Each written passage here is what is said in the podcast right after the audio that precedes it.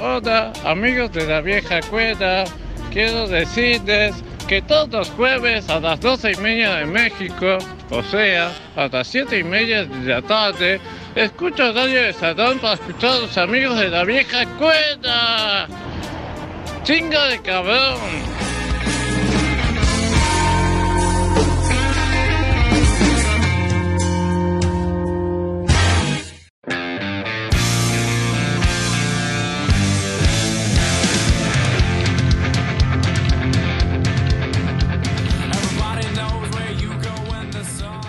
Seguimos en el Club Social y Musical de la Vieja Escuela.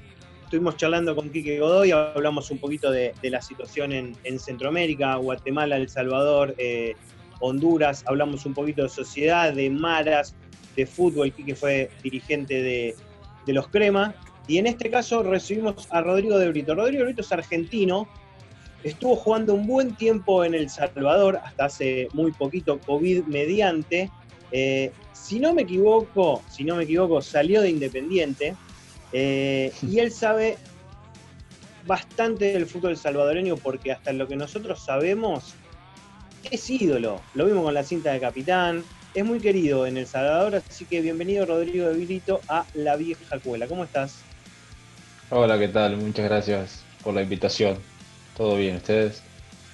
Bien, espectacular. ¿Qué estás ahora de vacaciones, post pandemia, cerrando nuevo club? ¿Tenés ganas de quedarte acá, ganas de volver a El Salvador?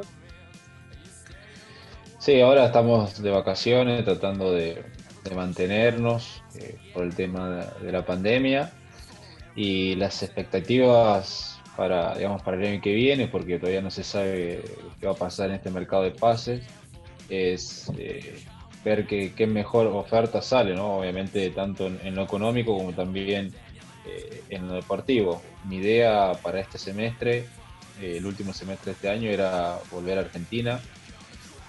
Pero bueno, dadas las circunstancias del COVID, estamos evaluando una posibilidad que me ofreció El Salvador de, nacionalizarme, a tener una chance también en, la, selección, en la selección de allí. Y bueno, eh, estamos viendo el tema de, digamos, el legal para, para ver a ver si se puede cumplir en tiempo y forma.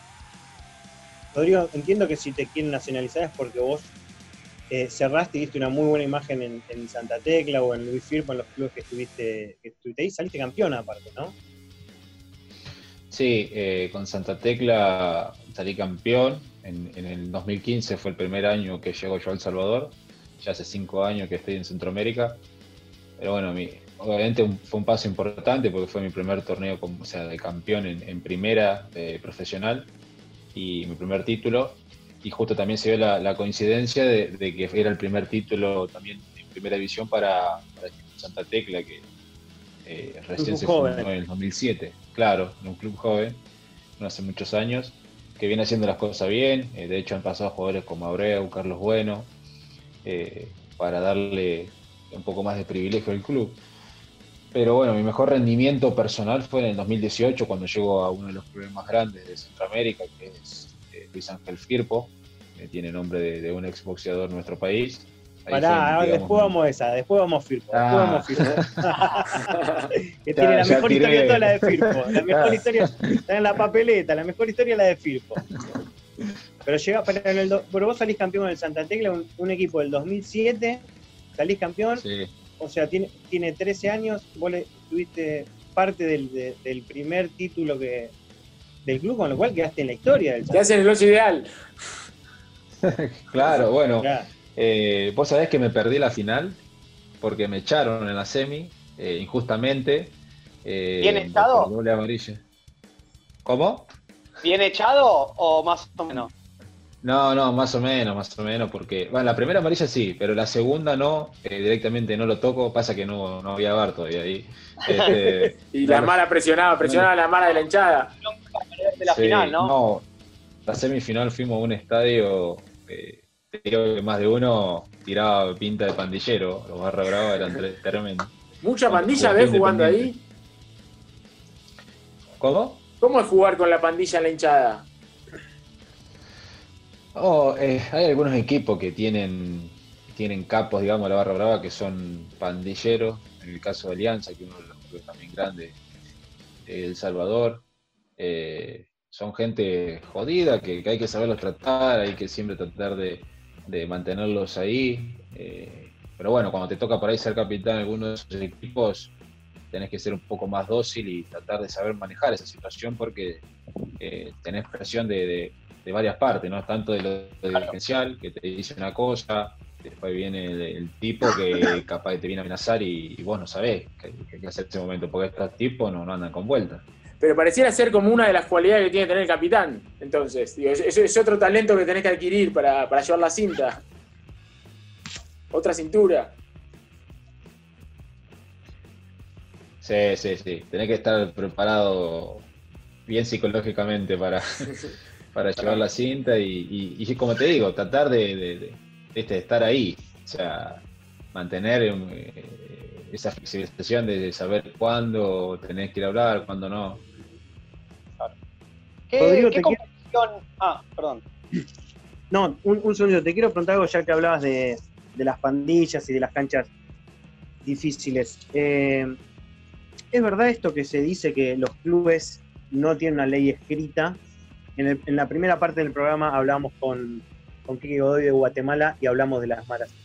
¿Es, ¿Es verdad que los clubes, por decisión, digamos, por una ley no escrita, no usan ni el 13 ni el número 18 en los dorsales y en las anilaciones de los, de los equipos, para que nadie tenga ningún problema, incluso nombrabas a Breu, que usa el 13, se presenta como un campeón con la 13 y termina usando la 22.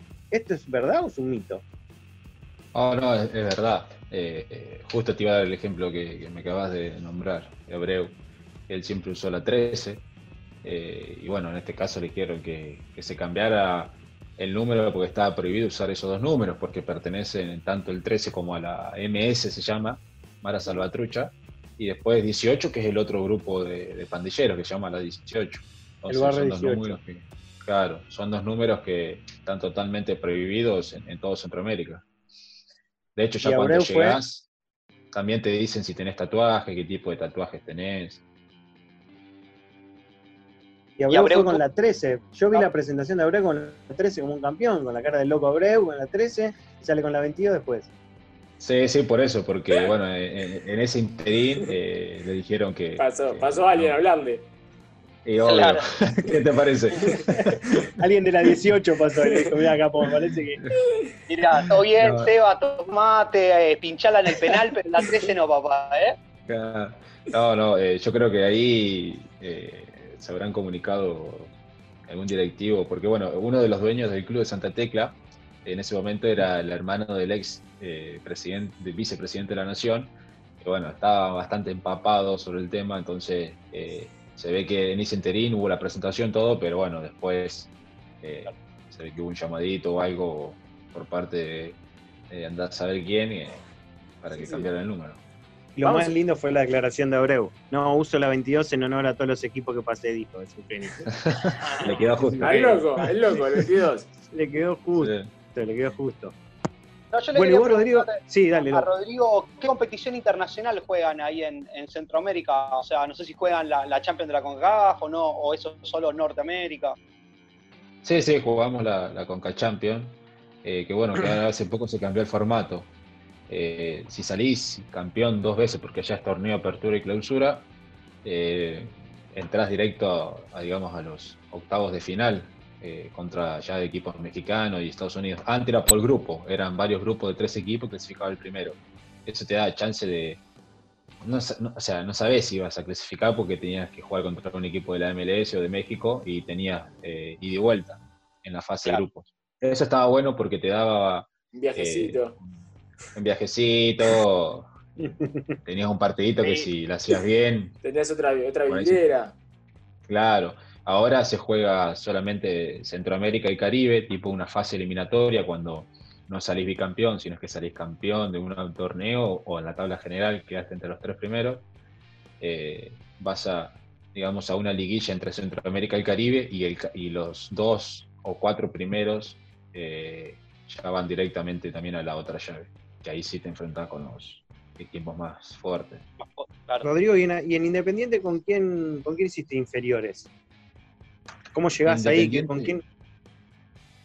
Independiente tuve, yo me estaba probando en el 2000, 2004, eh, me estaba probando en Rosario Central y Independiente viajaba una semana, era lunes Rosario, martes Buenos Aires, miércoles Rosario, jueves Buenos Aires, todos los días fútbol. Buena noche oh. tiene Buenos Aires y Rosario, ¿no? También en esos días.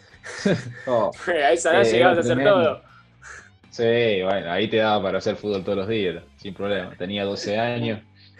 13 años. Pero estabas más arriba de un auto que, en la cancha. Sí, sí, me la pasaba viajando. Era el sacrificio que hicieron mi viejo terrible. Yo me la pasaba durmiendo y estudiando arriba del auto.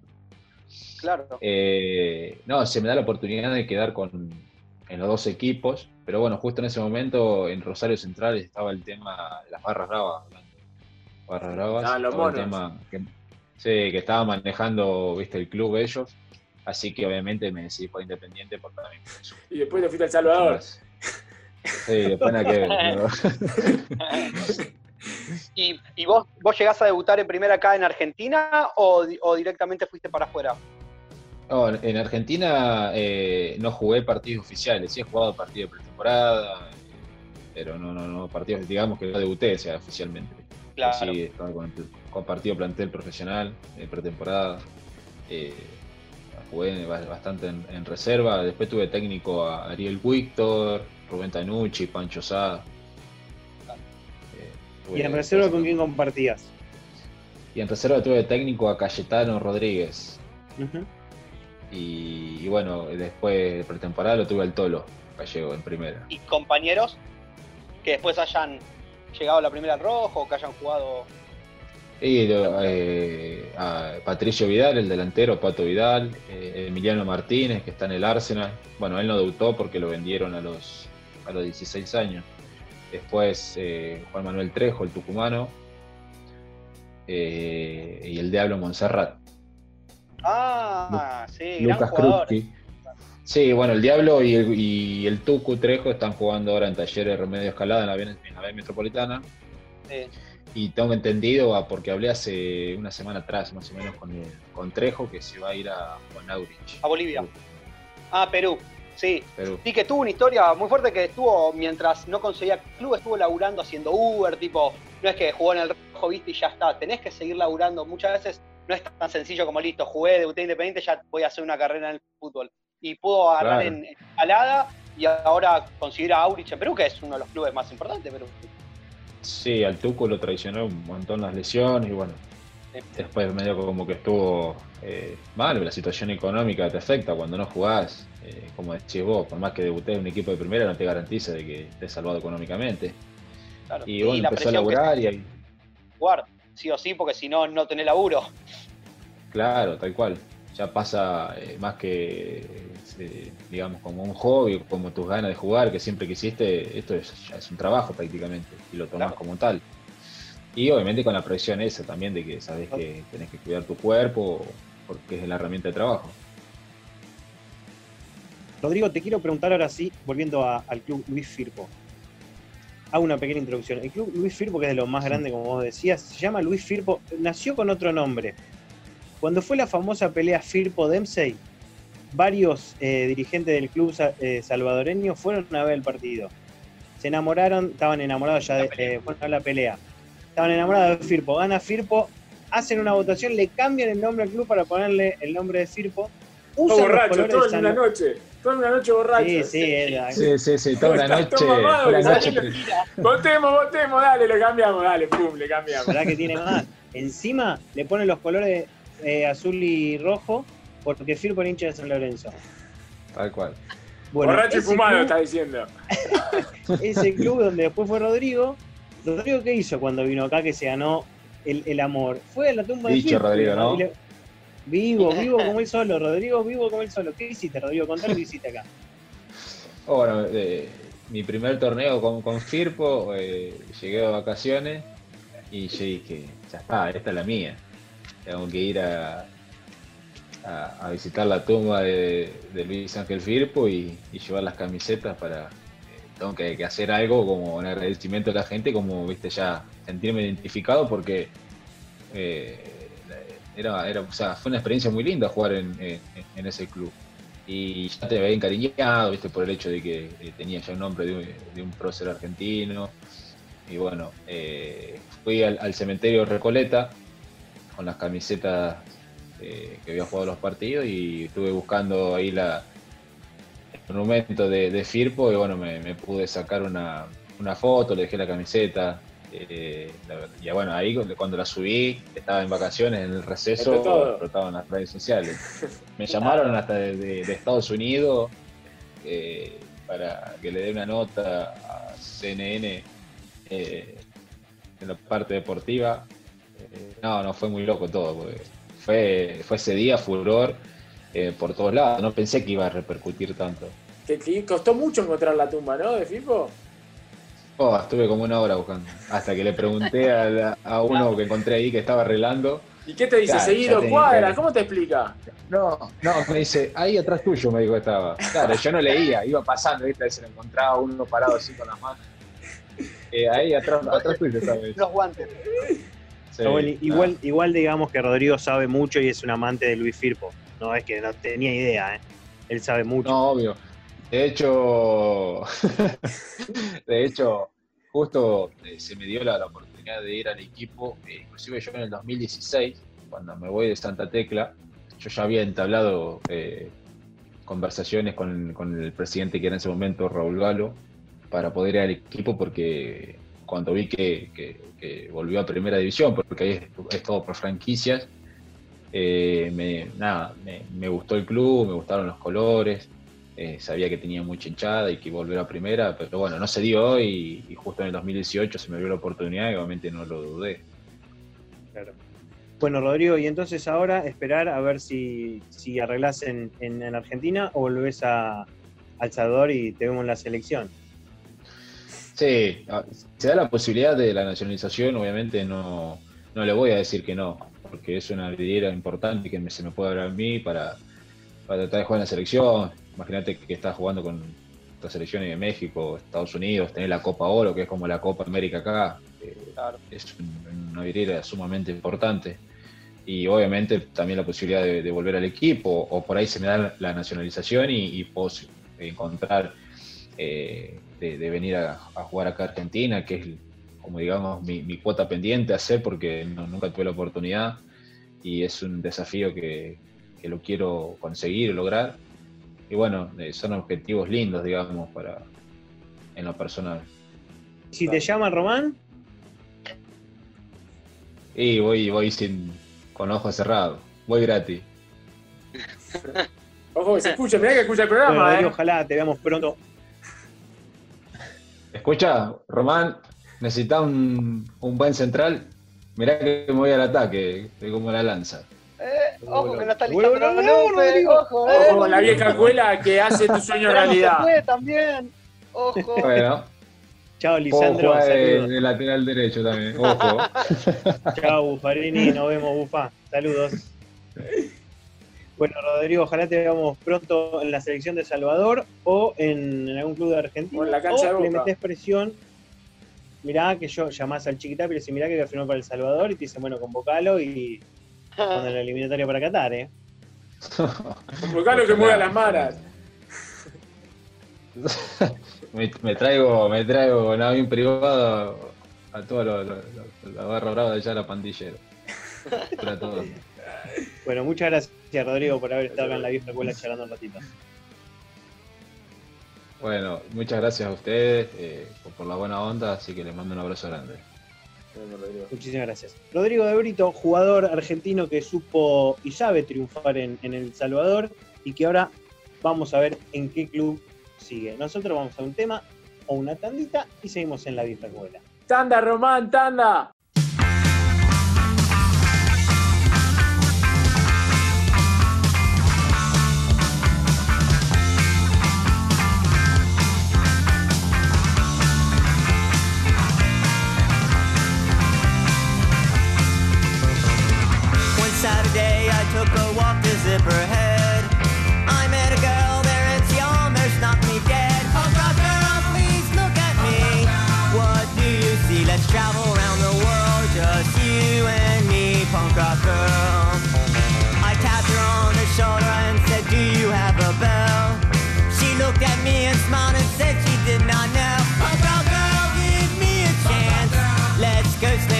You're dressed like Minnie Pearl, just you and me, punk rock girl. We went to the Philly Pizza Company and ordered some hot tea. The waitress said.